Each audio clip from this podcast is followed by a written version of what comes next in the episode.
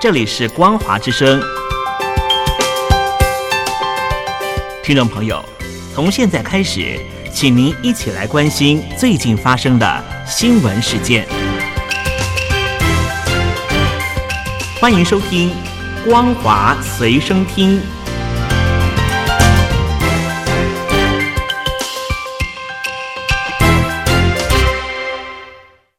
欢迎收听今天的《光华随身听》，我是兰玲。首先带您关心俄乌战争的最新消息。乌克兰国防部长列兹尼科夫说，他们正在准备百万大军，配备西方国家供应的武器，从俄国手中收复被占领的乌克兰南部领土。总统泽伦斯基已经下令，要乌军收复被占领的沿海地区。这块地区对乌克兰的经济非常重要。但另一方面，美国白宫国家安全顾问苏利文说，根据他们收到的情报。伊朗即将提供俄罗斯数百架可以搭载战斗武器的无人机，用在俄乌战争上。他说，目前还不清楚伊朗是否已经将这批无人机交付给俄罗斯，但最快七月，伊朗即将对俄罗斯军队展开训练计划，教俄军如何使用。昨天是七月十一号，是世界人口日。联合国发布了一份报告，指出。今年十一月中旬，全球人口将会达到八十亿人。到了明年初，印度的人口很可能会超越中国，成为世界上人口最多的国家。综合外国媒体报道，联合国经济和社会事务部的人口调查分局发表了《二零二二年世界人口愿景报告书》，认为世界人口将在今年的十一月中突破八十亿大关。二零五零年将达到九十七亿人，二零八零年超过一百亿人。值得注意的是，由于许多发展中国家的出生率已经开始下滑，报告预测，在未来的几十年，将有八个国家会成为世界人口总成长的主力。这八个国家分别是非洲的刚果、伊索比亚、埃及、奈及利亚、坦桑尼亚，以及位于亚洲的印度。巴基斯坦和菲律宾，其中印度的人口很可能在明年初超越中国，成为全世界最多人的国家。中国政府为了推动“一带一路”政策，与许多国家展开合作，但斯里兰卡、非洲上比亚等国家相继爆出财务危机。非洲的安哥拉也积欠了中国两百二十亿美元以上的债务。根据上海复旦大学的估算。今年六十八个穷国要还给中国的钱高达一百四十亿美元，但受到俄乌战争、通货膨胀以及粮食危机的影响，这笔钱恐怕付不出来。最近斯里兰卡国内局势动荡，累计的外债高达五百一十亿美元，其中欠了中国大概五十五亿美元。非洲上比亚的外债也高达一百七十三亿美元，中国是第一大债主。目前，上比亚的命运和斯里兰卡一样，都在等待国际货币基金组织伸出援手。非洲的安哥拉则因为油价上涨，积欠中国的债务稍微有减少，但还有两百一十四亿美元。新政府上台后，更宣称要斩断对中国的过度依赖。目前，中国在当地的侨民已经从三十万人缩减到剩下两万人。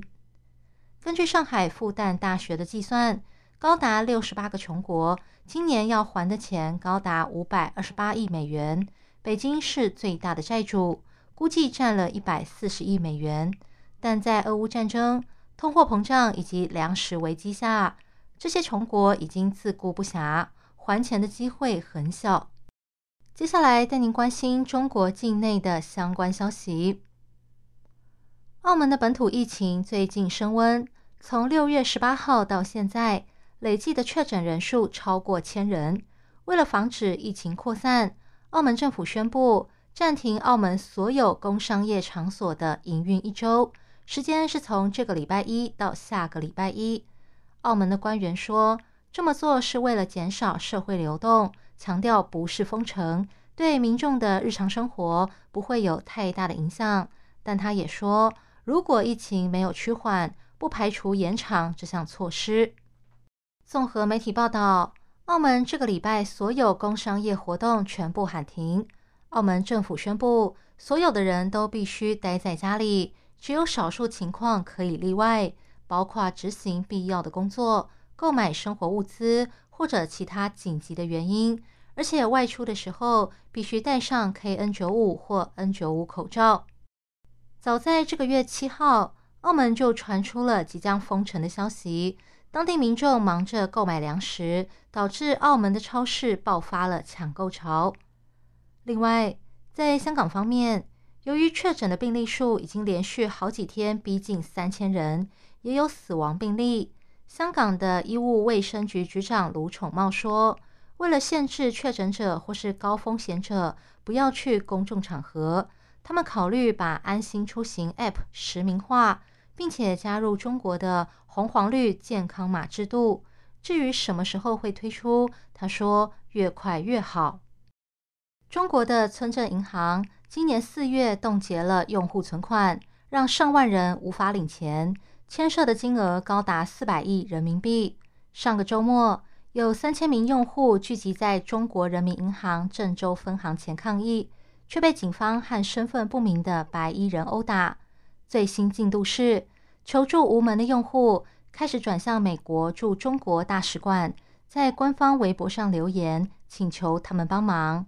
这些用户说：“麻烦关注一下河南事件，去河南银行看看吧。”但也有其他的网友在底下讽刺的说。这些人不是应该去向俄罗斯大使馆求助吗？为什么要找邪恶的美帝呢？大陆媒体报道，这起事件牵涉到数十万人，受害者遍及全中国。因为涉案的村镇银行透过网络在全国招揽客户，加上监管薄弱，最后酿成了这场全国性的危机。根据调查，这次被波及的银行客户许多是线上客户。透过第三方网络平台办理业务，这些平台包括百度旗下的度小满、小米旗下的天星金融、中国人寿旗下的滨海国金所，还有三六零的你财富等等。中国人民大学财政金融学院教授何平说：“监管部门当年给村镇银行特许权时，没有想到十几年后会有网络金融的诞生，因此没有制定相关规则。”才会让银行钻了漏洞。以上新闻由兰陵为您编辑播报，感谢您收听今天的光华随身听，我们下次见。